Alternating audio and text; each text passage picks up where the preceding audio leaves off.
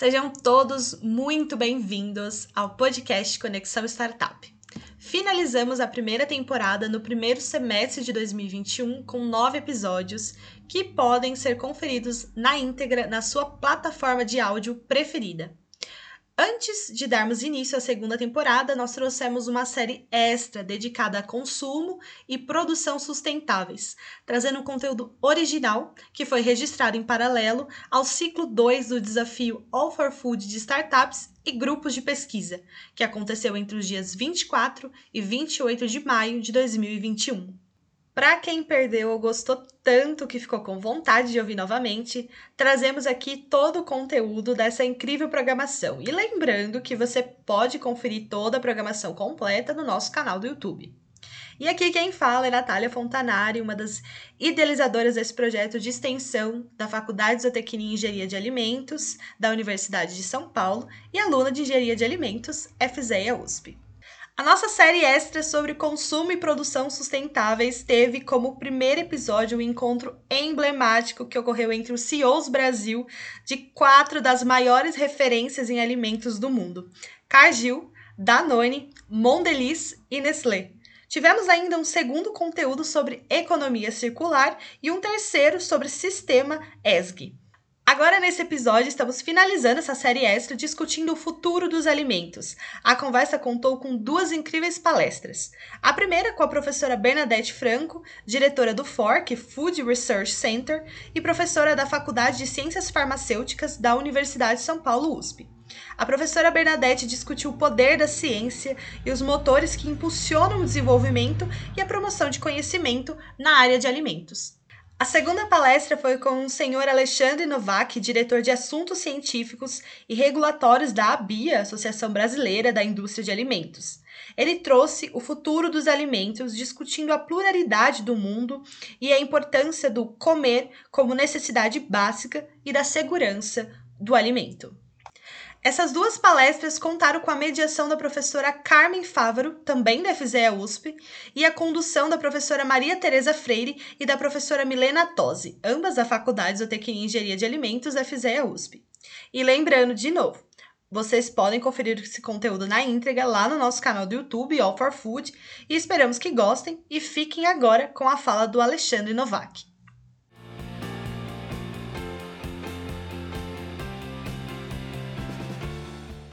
Bom, muito bom dia a todos e todas.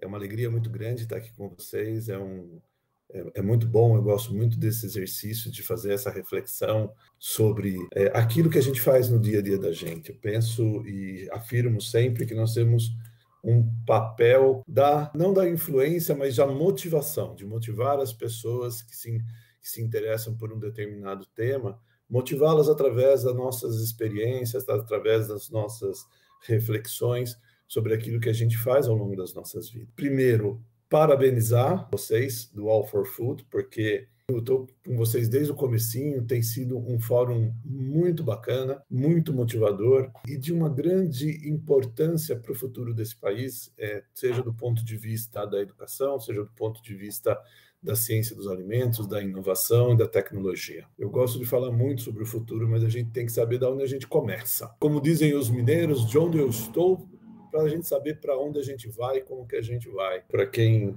conhece, é, fica aqui um, uma, uma, uma, lembrança. Para quem não conhece, o Maslow é, foi um psicólogo americano e disse assim: olha, para que um ser humano se sinta bem, para que um ser humano se desenvolva plenamente, ele tem que atender algumas de suas necessidades, e aí ele divide elas em primárias e secundárias, ou seja, não adianta você buscar um desenvolvimento espiritual e moral sem que você atenda às suas necessidades básicas, que são necessidades é, fisiológicas: é comer, o dormir, o beber, o descansar. A necessidade básica de comer, ela difere ao longo do tempo, mas ela está intimamente ligada à nossa jornada no planeta. Então, desde o primeiro momento nosso no planeta até hoje, é, ela ou influenciou ou comer ou influenciou essa jornada ou foi influenciado por essa jornada. E se hoje, atualmente, nós temos uma tendência a entender as coisas através de tendências, ou tentar prever as tendências, né? Aqui a gente está falando sobre alimentação do futuro, qual é a tendência daquilo, o que será que a gente vai comer lá no futuro, né? A gente tem que considerar também que essas tendências elas são influenciadas por uma multiplicidade de fatores. Às vezes a gente simplifica um pouco o nosso olhar, é porque a gente olha através da tela de um smartphone, mas o mundo continua muito plural. São 7 bilhões de pessoas com uma quantidade infinita de possibilidades de criarem situações. Você tem uma infinidade de ideias, de conceitos e uma infinidade de critérios, todos eles que afetam é, todas as nossas escolhas, todas as nossas decisões. Quando a gente olha para o conceito do alimentação, né, o alimentar, a gente não pode ignorar nenhum desses conceitos. A gente tem que pensar neles e dizer, entender que são fatores, são forças que vão influenciar isso. Independente disto, do primeiro momento até aonde nós um dia pudermos chegar, uma questão é primordial nesse desenvolvimento todo, a questão da segurança do alimento. É um fator primordial, indiscutível, ela é inegociável. Ela esteve presente desde o início, ela estará presente até o último momento. A segurança do alimento, ela é um fator primeiro para tudo. É impossível você ignorar este fator. Sendo assim que a própria Organização Mundial da Saúde, né, desde 2019, ela preconiza que todas as pessoas têm direito a uma alimentação segura, nutritiva e suficiente. É meio maluco a gente imaginar que com todo o desenvolvimento técnico e científico que nós temos hoje, com todo o acesso à informação que nós temos hoje, ainda hoje, um em cada dez pessoas terão algum problema relacionado ao que se chama de doenças transmitidas por alimentos, as DTAs. E a gente não está falando em rincões do planeta, em situações. Nós estamos falando da cidade de São Paulo, nós estamos falando de centros é, urbanos extremamente desenvolvidos. Este pilar, o pilar da segurança do alimento, esse conceito também ele se amplificou. Né? E ele se amplificou e ele tem sido atualmente gerenciado, ou ele tem sido atualmente conduzido, acho que a palavra melhor é essa, pela ciência, pela boa ciência, pelo método científico, o empirismo que nós que existia no início, né? Aquela coisa do, do, do da pessoa que experimentava comida para o rei, ela não experimentava comida para o rei só para saber se estava envenenado ou não, para saber se estava bem preparada aquela comida, se ela estava bem cozida ou não. E lá atrás existiam outras questões.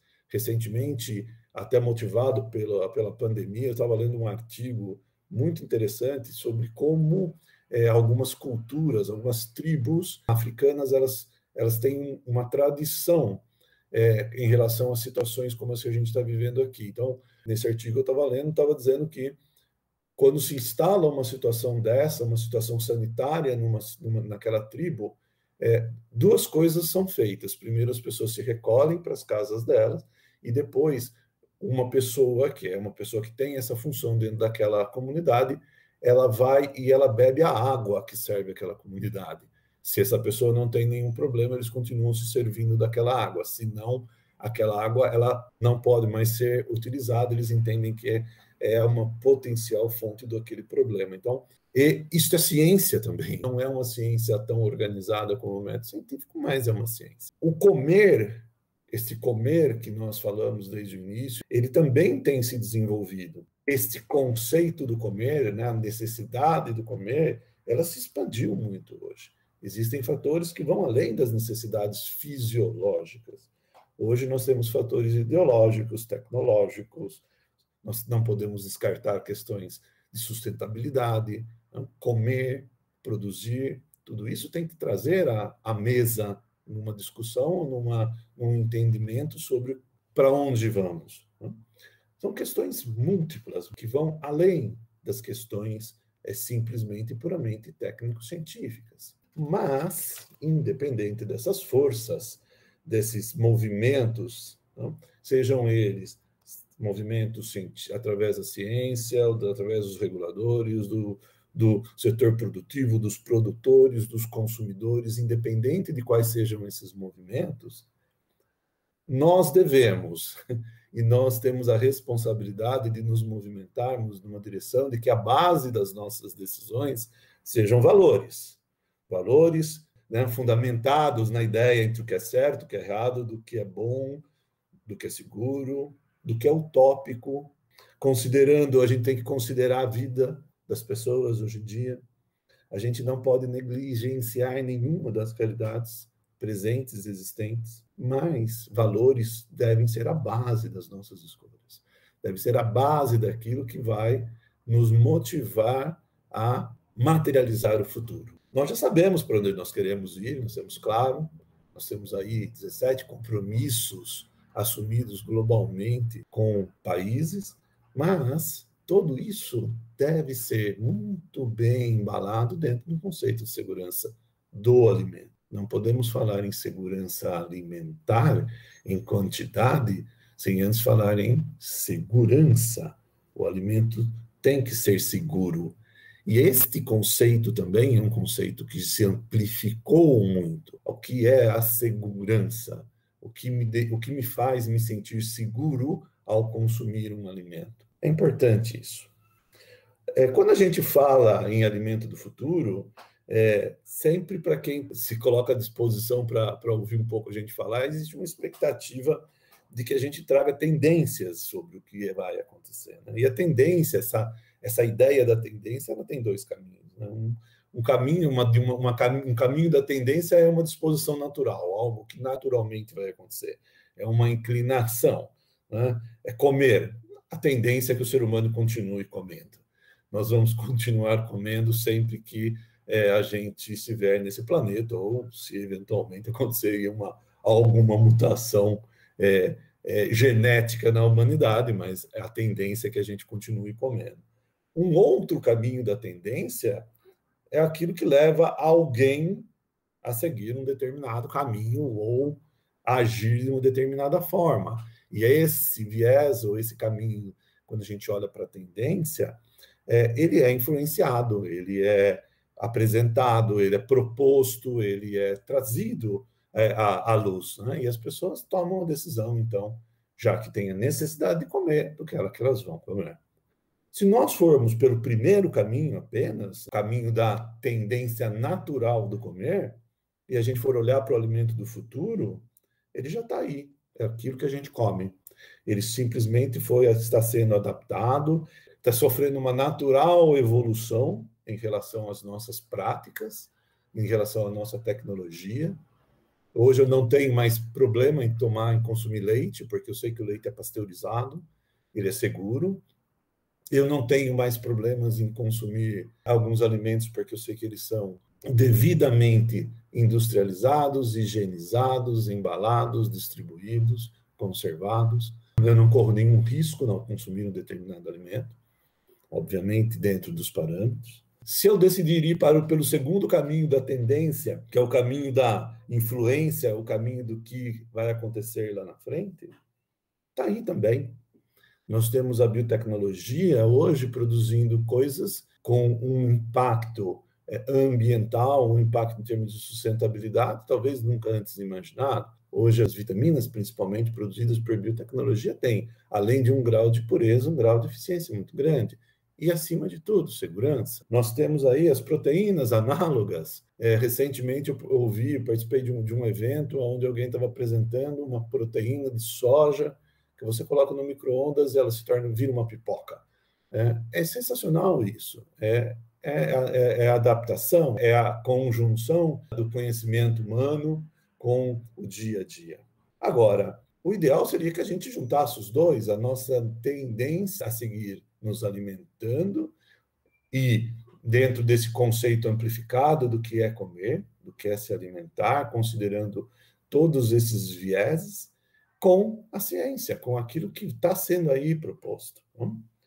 Nossa jornada ela não, come... não, não, não terminou, ela está começando.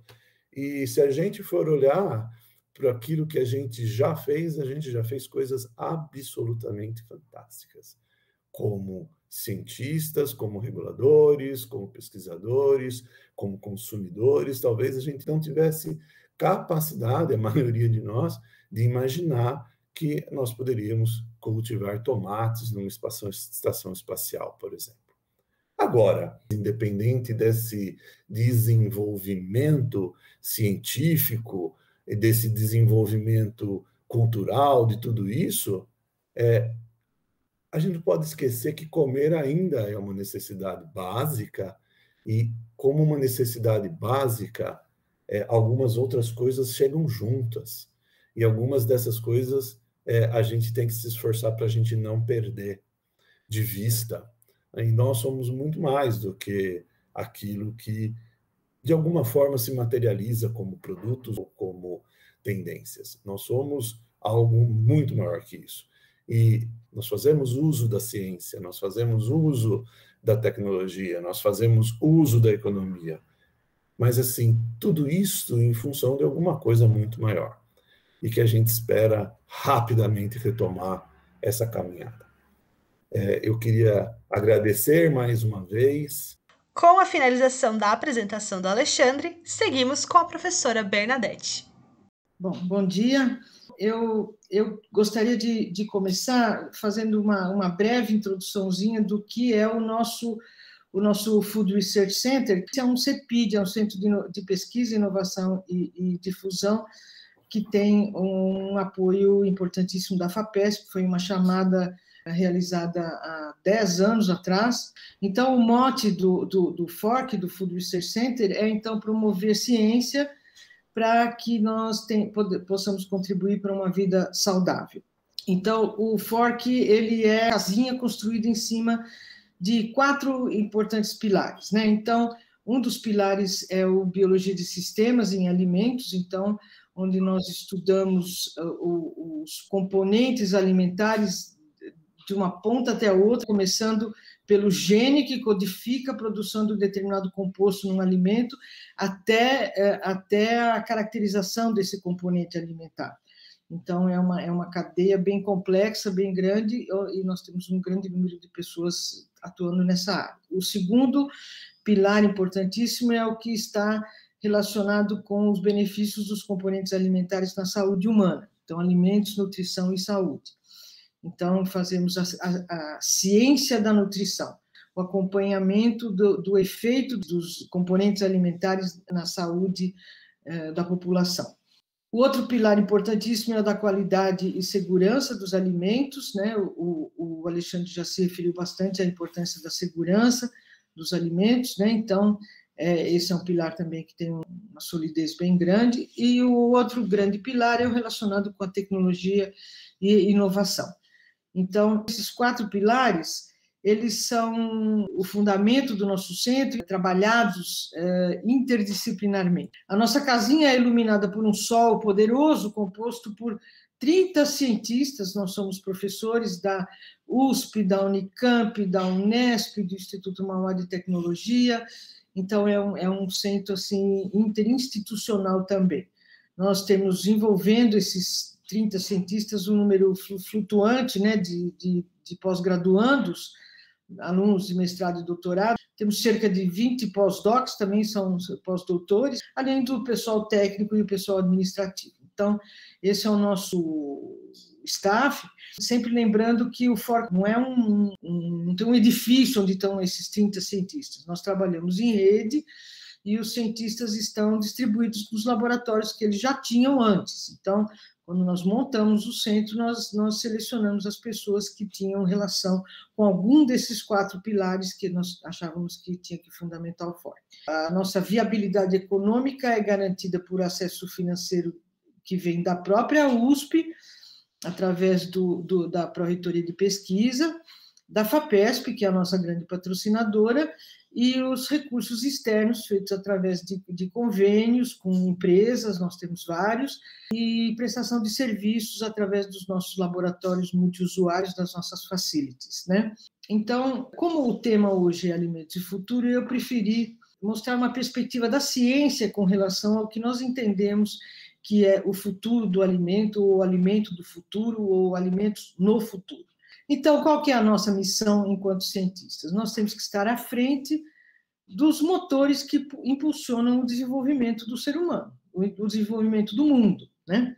Então, nós temos que eh, nos esforçar, né? nós temos que, que, que juntar as nossas competências para a gente prover um conhecimento que seja inovador, que traga uma novidade, que auxilie, que dê a base científica uh, nas decisões que sejam tomadas posteriormente. O, o, primeiro grande motor é esse aumento da população e a urbanização, que também já foi comentada pelo, pelo Alexandre anteriormente. Então, o que, que nós temos de fato dentro desse desse universo de aumento de população e urbanização. Então, a gente sabe que hoje nós temos aí 7,8 bilhões de pessoas no mundo e a, as estimativas dizem que esse número vai subir para 9,5 bilhões em, em 2050. Isso é um aumento de mais de 20% na quantidade de pessoas que estão no mundo e que vão precisar ser alimentadas. Né?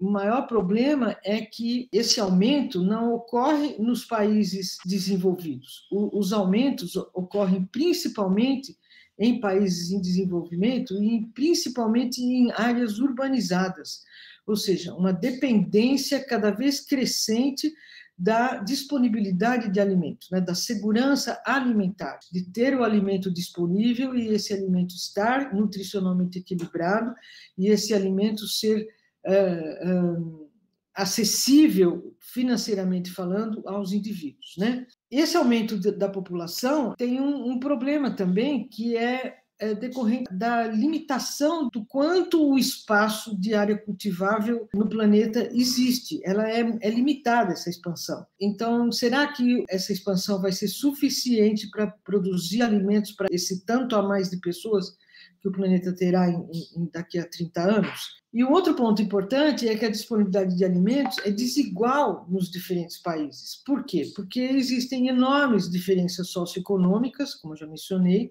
existem enormes diferenças climáticas e existem enormes diferenças de infraestrutura para que esse alimento seja produzido e, e, e o alimento chegue até quem vai consumir. O outro motor que conduz, que promove, então, o desenvolvimento da ciência são as tais mudanças climáticas tão faladas, né? Então, o que a gente vê nessas ditas mudanças climáticas que estão acontecendo? Então, o aumento da temperatura global, o aumento da quantidade de gases na atmosfera, CO2, e as diferenças nos índices pluviométricos que estão acontecendo. Que isso tudo tem uma ação direta no campo, na produção no campo e na produção de alimentos também uh, ao longo de toda a cadeia. Agora, o grande problema, no meu entendimento, é que o impacto dessas, dessas mudanças é difícil de ser controlado ou de ser gerenciado. E, consequentemente, os efeitos são desiguais em diferentes países, e não só em diferentes países, mas no mesmo país, em regiões diferentes. E como os efeitos são desiguais, as soluções também são desiguais. Então, isso também gera um campo de estudo imenso para quem faz ciência no mundo. Né? Outro problema importante, né? outro motor do, do, do desenvolvimento é a limitação da água potável, água de acesso. Não sei se vocês sabem isso, para mim foi uma surpresa essa grande diferença que existe, que nós precisamos de 3.500 litros de água para produzir um quilo de arroz, mas nós precisamos cinco vezes mais para produzir um quilo de carne. Então, considerando desde o do boi no campo até o, o, o, bife no seu prato, são necessários 15 mil litros de água. Então, é uma demanda muito grande e há uma limitação. Isso tem um tamanho finito, ele não é infinito, né? E um outro problema também é a disponibilidade desigual no globo. Então, nós temos países onde água potável é uma raridade, em outros onde essa disponibilidade é, é maior. Né? Existe um outro problema também, que é o desperdício da água potável. Né? Então, o uso inadequado dessa água potável, né? então, as perdas grandes, né?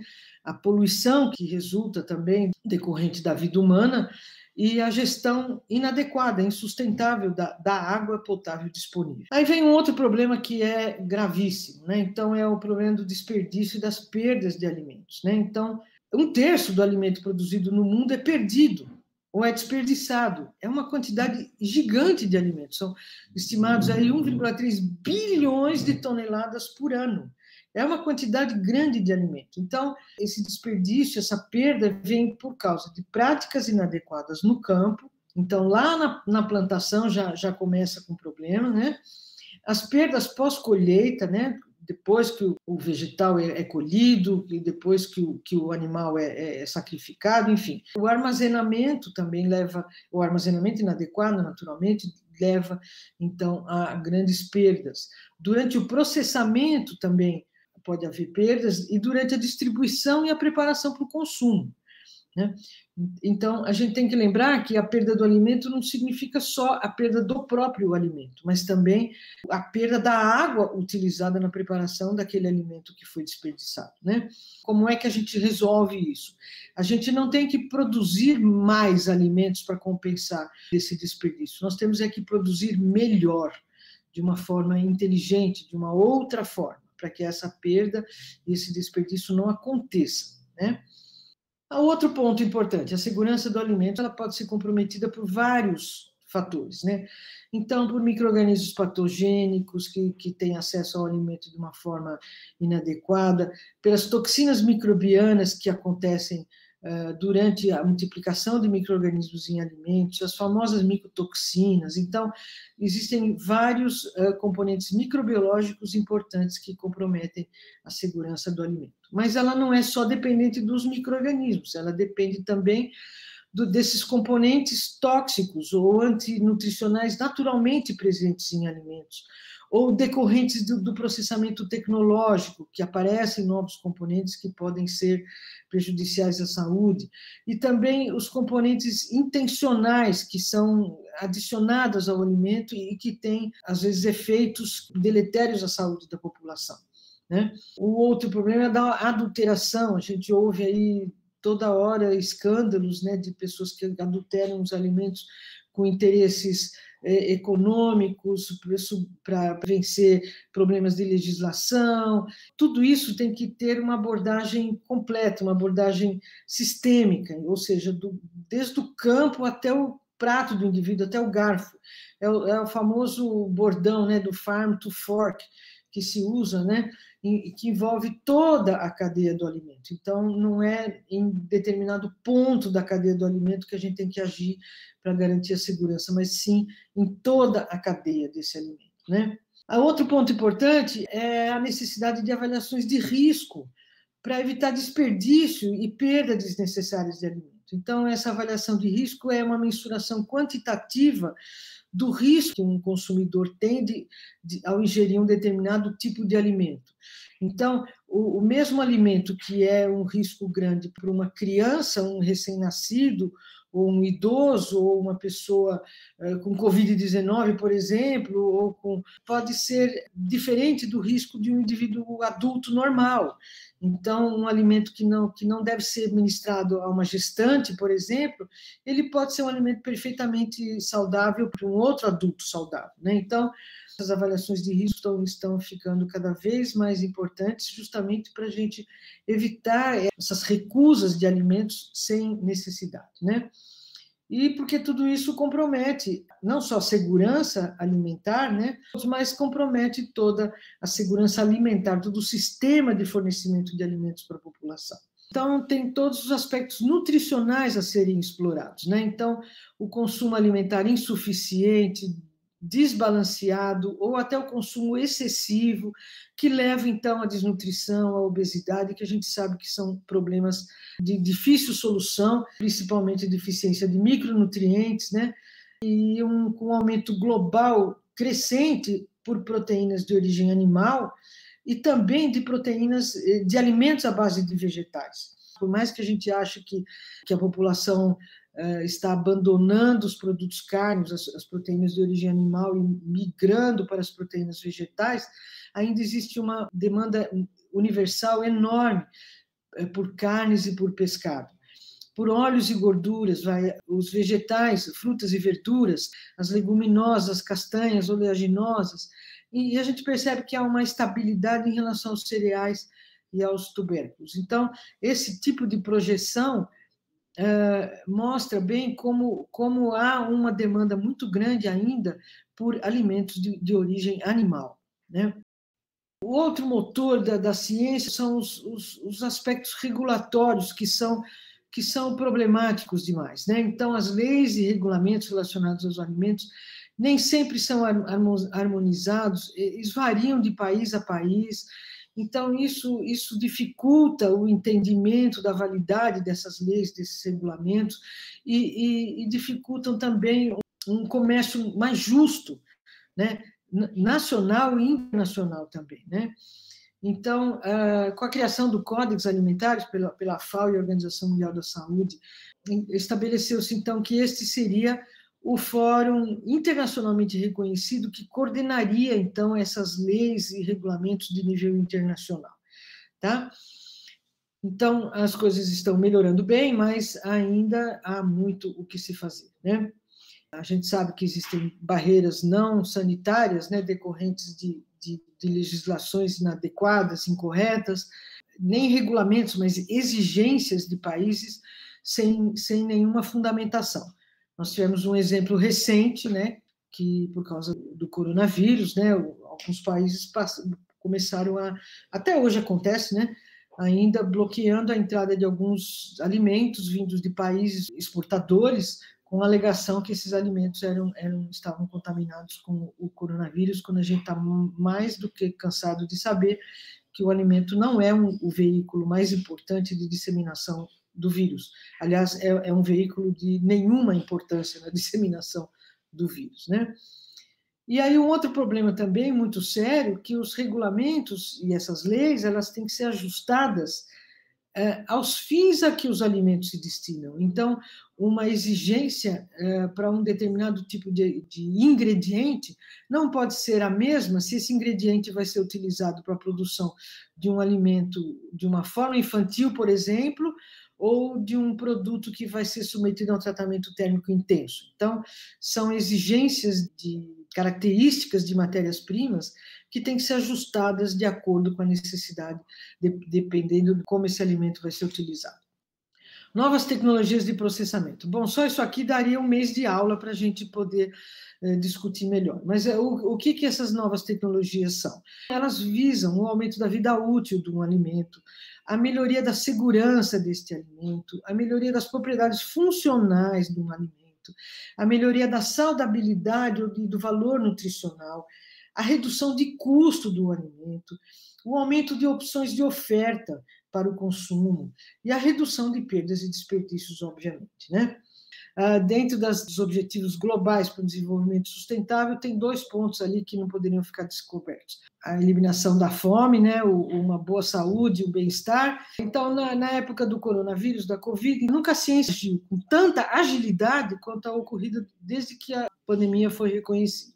Como consequência, o que, que nós temos? A ciência virou a, a protagonista, né? A ciência agora está na moda, né? Então, ela está pautando o debate público no país e internacionalmente também, né? E sendo usada até como, como instrumento político, como a gente tem visto ultimamente. Essa pandemia, então, causou grandes mudanças na sociedade, algumas delas provavelmente irreversíveis. Uma coisa que não mudou é, é, o indivíduo tem que comer, como o Alexandre já falou, isso, isso independente de qualquer tragédia, as pessoas têm que se alimentar. Então, o que nós temos que mudar é a forma de produzir alimentos, e a forma de consumir alimentos, que está mudando em consequência dessa pandemia. Então, eu gostaria de finalizar só contando aqui uma sentença que eu adoro do, do Luiz Fernando Verníssimo, nesse livro que ele chama O Clube dos Anjos. Não é todo dia que se quer ver um pastoso Van Gogh, ouvir uma crocante fuga de bar ou amar uma linda mulher, mas todos os dias se quer comer. A fome é o único desejo reincidente pois a visão acaba, a audição acaba, o sexo acaba, o poder acaba, mas a fome continua. E se o fastio de Ravel é para sempre, o fastio de pastel não dura um dia. Com isso eu termino, então. Muito obrigada. Obrigada, professora Bernadette. Adorei a última frase, ela é muito verdadeira. É. Assim como é muito é, verdadeiro dizer que é muito difícil falar de tendências em alimentos quando a gente ainda vive em um mundo tão plural, como o Alexandre colocou, tão diverso, né? Então, enquanto a gente tem que se preocupar com o desperdício de alimentos, a gente ainda tem que se preocupar uma parcela da população gigantesca que passa fome, enquanto a gente tem que se preocupar com obesidade, a gente também tem que se preocupar com uh, soluções que são que devem ser desiguais, né? Como as condições são desiguais, portanto as soluções têm que ser desiguais. E a gente tem três questões. A questão da Angelita, ela pergunta se os aromas produzidos por processos biotecnológicos de fermentação são aceitos pela Anvisa, se eles são classificados como naturais. Alexandre. Posso, posso responder? É, a questão da, da naturalidade, da classificação de um corante, ele ser natural, ele ser artificial. É aroma.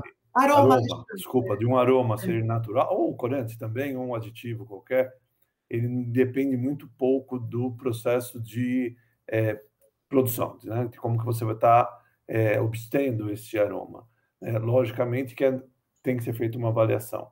Então, tudo que é hoje produzido por biotecnologia, você tem primeiro uma questão do processo ser aprovado, né? Você tem uma questão da da CTN-Bio para depois você chegar na, na Anvisa. Então, vai depender de cada processo e de cada produto final. Então, não tem uma regra única aí, é uma avaliação que a Anvisa faz, e aí é sugestão para a pessoa que fez a pergunta, a Anvisa acabou de publicar agora um manual, é, um perguntas e respostas, um manual sobre avaliação de aditivos, para de novos aditivos, então, sugestão, ler, se não encontrar lá a resposta, se não tiver, é claro, até fazer a sugestão para a própria Anvisa para considerar dentro desse documento aí a avaliação desses produtos. Tem uma questão da Andrea, ela diz o seguinte: as taxas de obesidade infantil têm aumentado muito nos últimos anos. Qual o papel da BIA, junto com as indústrias de alimentos, na redução de produtos com alto teor de açúcar, gordura? Bom, esse é o nosso propósito, a nossa missão, a gente faz isso. Eu vou dar dois números. Nós temos três acordos voluntários firmados com o Ministério da Saúde, voluntários. É, um para redução de gorduras trans, um para redução de sal e um para redução de açúcar adicionado. O primeiro, de gorduras trans, resultou na eliminação de 310 mil toneladas de gorduras trans e produtos industrializados no Brasil. Hoje a gente zera gorduras trans em produtos industrializados no Brasil. Dia 1 de junho deste ano, entra em vigor uma RDC que tem o objetivo de banir é, a, a, gordura trans e alimento industrializado no Brasil. Isso já é uma realidade. Sal, sódio. Vamos pensar que 75% do sódio que o brasileiro consome é o sódio de adição. É o sódio no preparo do alimento e é o sódio que depois que a gente faz o arroz, a gente faz a salada, a gente põe mais ainda em cima. É um hábito, é uma cultura nossa. Então, 75% desse sódio vem do preparo do alimento na casa ou por escolha do indivíduo. Desses 25% que sobra, no primeiro ciclo, nós já retiramos 17 mil toneladas de sódio de alimento processado, industrializado. Nosso objetivo é chegar entre 28 e 30 mil toneladas, é bastante sódio. E açúcar adicionado começa um ciclo agora. Mas as indústrias, elas vêm voluntariamente fazendo esta redução. Né? Numa das minhas experiências profissionais, tem um, um produto, não vou falar nem, a, nem o nome, nem a empresa, mas assim, é um produto de consumo é, por crianças, e a cada cinco anos essa empresa ela reduz para metade a adição de açúcar e sem substituição. Porque uhum. tem outro pensamento equivocado. As pessoas acham assim: a indústria tira açúcar e põe é outra coisa no lugar. Os movimentos que estão sendo feitos estão sendo feitos na direção de é, acostumar o consumidor com um produto menos doce. Então, você uhum. tira é, a fonte do açúcar, a fonte do, do dulçor e não coloca nada no lugar, a não ser que você tenha uma necessidade tecnológica ou alguma outra coisa. Mas sim, esse é o nosso compromisso. As empresas todas têm compromissos públicos com relação a práticas de publicidade, de propaganda, a compra de matérias-primas, isso tudo pode olhar no site das empresas todas, está tá lá. É, é, um, é um compromisso público, público, independente da narrativa, e aí é uma fotografia, né? Dizem que para a gente enxergar a ilha, a gente tem que sair da ilha, mas é, é isso, é bom a gente ter a oportunidade de contar um pouco sobre isso também. Obrigado. Obrigada, Alexandre, pelas colocações. Eu diria que a indústria é, está se adaptando, né? É, é preciso que o consumidor se adapte também, né? Isso passa por uma mudança de hábito. Não adianta ter alguém a quem culpar se nós não mudamos os nossos hábitos. É, né? É, a, a, obesidade é muito, é muito fatorial, ponto. É, claro. Mas como diria aquele personagem, o Homer Simpson, a culpa é minha, eu ponho quem eu quero. Então, a gente faz o nosso papel de uma forma muito tranquila, muito serena, consciente da nossa responsabilidade e da dimensão do nosso impacto. Mas isso aí é impossível de você também estar tá convencendo todo mundo que olha do seu ponto de vista, né, o fator do observador. Então, claro. isso aí é, é, um, é uma realidade também. Bom, nós poderíamos ficar aqui o resto do dia discutindo esse assunto que é tão interessante. Obrigada, Bernadette, obrigada, Alexandre, pelas colocações. E nos vemos na próxima. Muito obrigada. Obrigada. Eu te agradeço, a Bia agradece muito, parabéns pelo evento e a gente segue à disposição de vocês. Esse foi o quarto e último episódio da nossa série extra em produção e consumo sustentáveis. Não se esqueça de conferir os episódios anteriores que foram extraídos da primeira semana All for Food, ciclo 2 do desafio de startups e grupos de pesquisa. E fiquem ligados que em breve chegamos com nossa segunda temporada.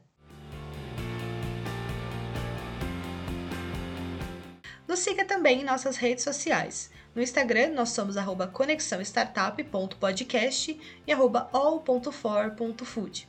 No Facebook, allforfood.a4f. E se você quiser saber mais sobre o All for Food, acesse allforfood.com.br. All for Food, conexões para mudar o mundo. Apresentação e idealização, Bruna Casella e Natália Ortega. Edição, Aneroli Domingues. Coordenação, professora Vivian Lara Silva, da FZEA USP e coordenadora geral do All for Food.